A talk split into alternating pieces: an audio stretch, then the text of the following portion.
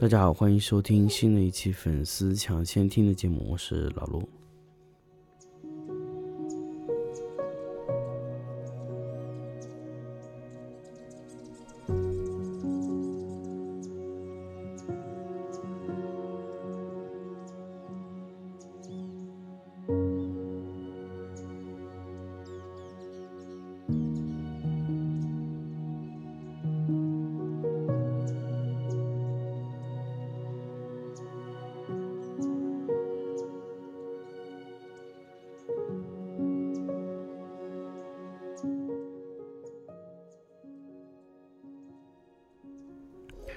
欢迎大家收听新的一期粉丝抢先听的节目。那么大家听到这一期节目的时候呢，可能已经在三亚度假了。那么可能本来以为觉得不一定来得及更新，那么刚好呢，在出发的最后一个工作日呢，给大家去把这个节目录完。那么这期节目呢，就和大家来分享一下关于 LED 的。呃，和闪光灯的配合的一个一个拍摄吧。其实那一天呢，其实我有看到我们在那个商业社聊聊天的微信群里面，看到一个闪光灯和 LED 同时工作的一个场景。它又可以拍摄图片，又可以拍拍摄视频啊。那么它是怎么干的呢？我们很多时候知道前联同步或者后联同步去把背景的光源吸进来，但是为什么到闪光灯和 LED 合作的时候就忘记了呢？为什么不能利用那种闪光灯和长亮光持续控制的方式去拍摄呢？很多时候我们就没有把这个灯光的一些基础啊。想明白。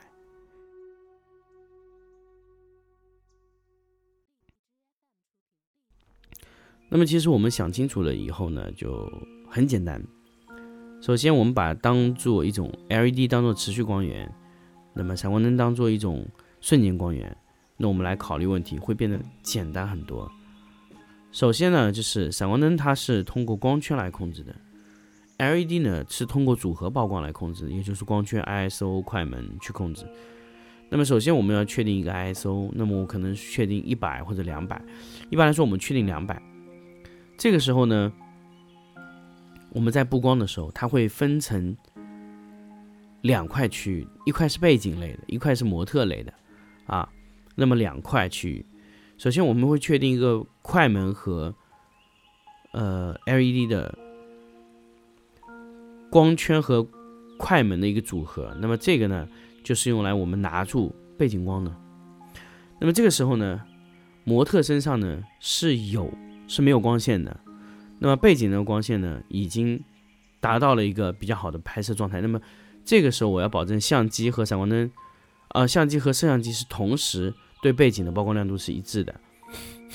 那么这个呢，其实。呃，对于摄像机来说，它需要采入一条比较好的 LUT 线，或者说直接用 log 模式去拍，啊，就是没有呃任何的 LUT 套在上面的拍摄也可以。那么或者你选择一条 LUT 会比较好。那么这个时候呢，你看起来会比较舒服。那么保持相机和摄像机的曝光反应是一样的，就在画面上看出来是一样的。这个时候呢，人物的时候呢，那你首先要让 LED 的灯照在人物的脸上，这个时候呢，人物的脸上呢，当然你要保证摄像机是 OK 的。这个时候呢，你尽量啊，让这个 LED 在拍摄中欠曝一点点。那么这个是可以做到的，通过你呃设置不同的 LUT 线啊，就可以得到一个呃差异，就是相机和摄像机有一点差异。那么让相机看上去欠曝一点，让摄像机看上去看上去是曝光正常的。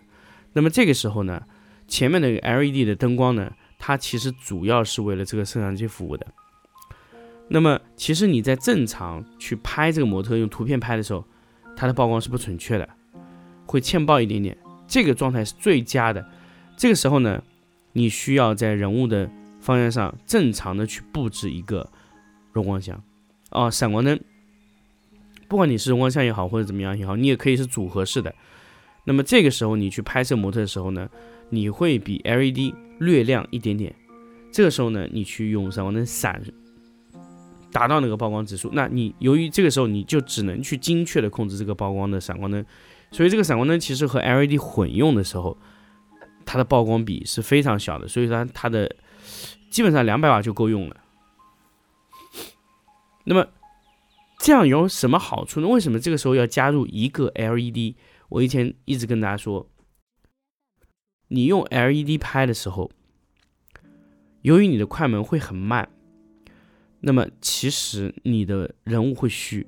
这个时候呢，你拿一个闪光灯去凝固它一下，就可以得到一个比较好的效果。但是前提是闪光灯的亮度要比 LED 要亮。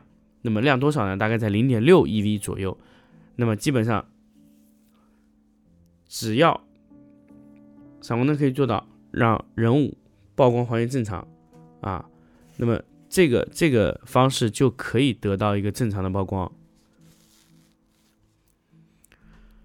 那么这种拍摄呢，当然小技巧还不止这一个，你还需要用后联同步。那么大家知道前联同步以后呢，因为你是慢速快门，那么你人物可能还会被你正常的脸部照射的这个 LED 影响，所以这个时候你需要。使用后脸同步，让人物先在一个 LED 的曝光下，然后再用凝固。这个时候呢，由于你的亮度比它高，所以你会会把它定住不动。所以最佳的方式是使用后脸同步，用闪光灯去补人物正面的光线，然后人物正常的光线是对的。所以还是一个关键问题，就是人物人物的光线必须是用闪光灯去凝固的。如果你是 LED 去凝固的话，那就虚的一塌糊涂了。所以这个就是闪光灯和 LED 同时合作拍摄。但是这个时候呢，有一个缺陷，就是你在嗯拍视频的时候会同时把闪光灯也记录进去，这个就是一个比较麻烦的点。但是这个从现在来看呢，如果拍摄服装，我觉得这是没有问题。所以拍摄服装是可以使用这套方案去用的，因为。只要你的人物是用闪光灯去凝固就 OK，但大部分情况下还是使要使用 LED 去布光，不然你的拍摄和你的闪呃这个这个视频啊就会差异非常大。通过这种平衡的方式去让它达到一个最佳的状态。好，那么关于 LED 和闪光灯同时工作、平面和视频同时融合的状态的一种拍摄方式，就跟大家分享到这里。那么接下来呢？我在本周的周末会回到我的家里，那我会继续给大家去录新的一一些节目，那么包括我在呃三亚的一些想法吧，会跟大家去分享更多的关于有意思的话题。那我们下期再见。